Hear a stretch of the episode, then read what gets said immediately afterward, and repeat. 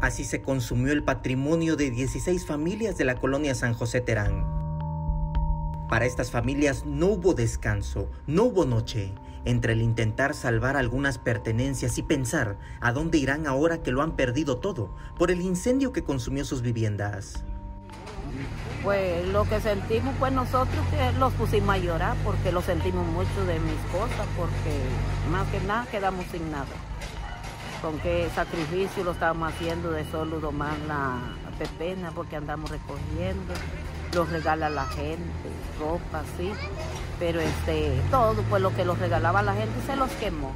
Las 16 familias se dedican a recolectar materiales de la basura y buscaron las márgenes del río Sabinal para vivir. Ellas y ellos sabían de la condición de vulnerabilidad al vivir en este asentamiento.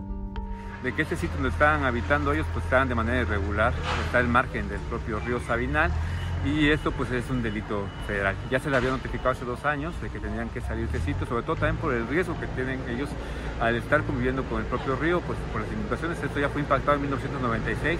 En el 2003 de igual manera este, salió tanto lo que fue el agua de este sitio desbordando el río, afectando más allá dentro de San José. El secretario de Protección Civil refirió la versión de la causa del incendio, de acuerdo a lo que las y los vecinos han comentado. Este, que estaba fumando un cigarro, pero estaba bien tomado, pues. Y que estaba fumando un cigarro y dice que se le olvidó, se le durmió. Ahí dejó el cigarro así y ahí es donde agarró fuerza, ya todo. Y como era de pura lonita todas las casitas, este, luego ardieron, pues ya cuando yo me levanté que me vine de allá, de, de allá hasta mi nieta, la otra, oh, ya lo vi así ardiendo la, arriba de los palos. Pero sí me espanté bastante. Este 22 de febrero las manos del ayuntamiento se concentraron en este sitio para remover lo que quedó de las casas.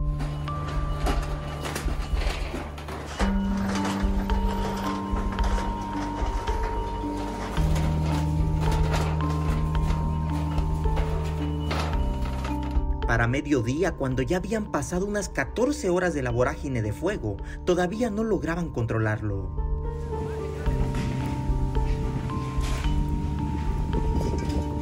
Esto era la entrada de una vivienda y así luce lo que era su interior. Ahora no hay nada.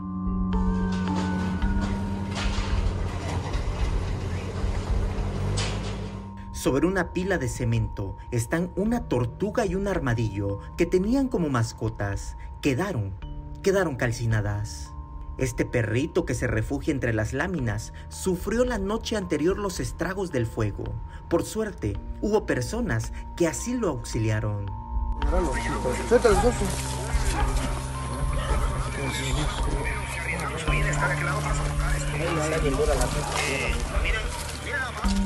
Las familias son de escasos recursos y piden la solidaridad de la gente con ropas y alimentos. Perdieron lo poco que tenían, algunos dinero, pero principalmente sus documentos. Entre las cenizas todavía buscan cosas que pudieran rescatar.